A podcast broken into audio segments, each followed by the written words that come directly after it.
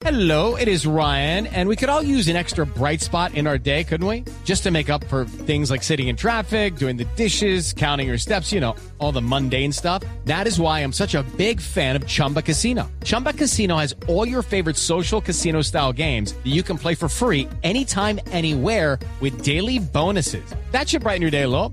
Actually, a lot. So sign up now at chumbacasino.com. That's chumbacasino.com. No purchase necessary. BGW. Void were prohibited by law. See terms and conditions. 18 plus. Don Víctor.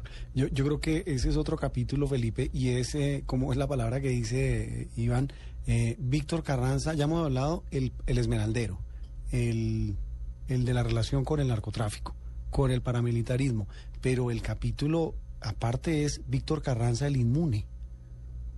¿Por qué es inmune Víctor? ¿Por qué fue inmune Víctor Carranza? 20, 30 procesos, ¿no? Sí, yo creo. No hubo una sola condena. No, ni un estoy mal, llamamiento a juicio. Solo hubo dos detenciones.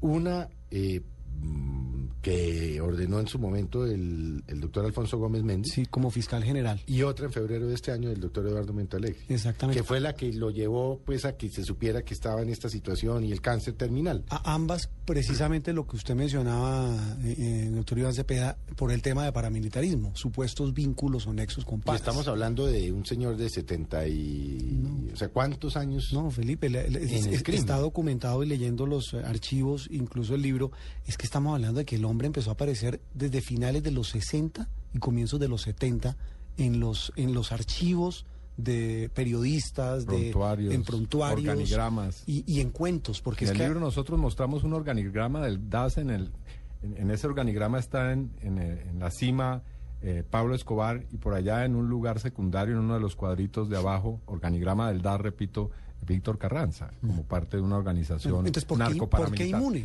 Bueno, eh, digamos, la primera respuesta obvia, pero muy general, es por la debilidad de nuestro sistema judicial. Pero viendo ya el detalle del asunto, eh, nosotros en el libro nos tomamos el trabajo de hacer una revisión muy minuciosa de los procesos judiciales.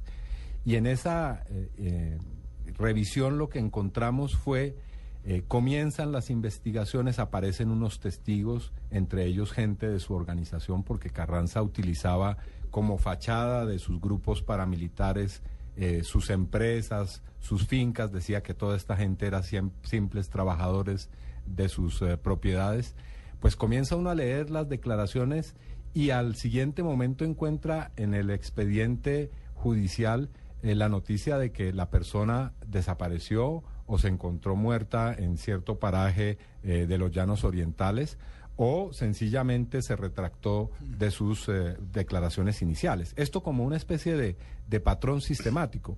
E igualmente a, funcionarios que emprenden de una manera eh, muy seria investigaciones fiscales, eh, incluso jueces, y que posteriormente o son sencillamente eh, trasladados a otras partes y, son reasignados los procesos, o también después de que absuelven a Carranza o precluyen las investigaciones, son objeto de eh, acciones disciplinarias y son acusados por haber eh, actuado de manera arbitraria dentro de los procesos.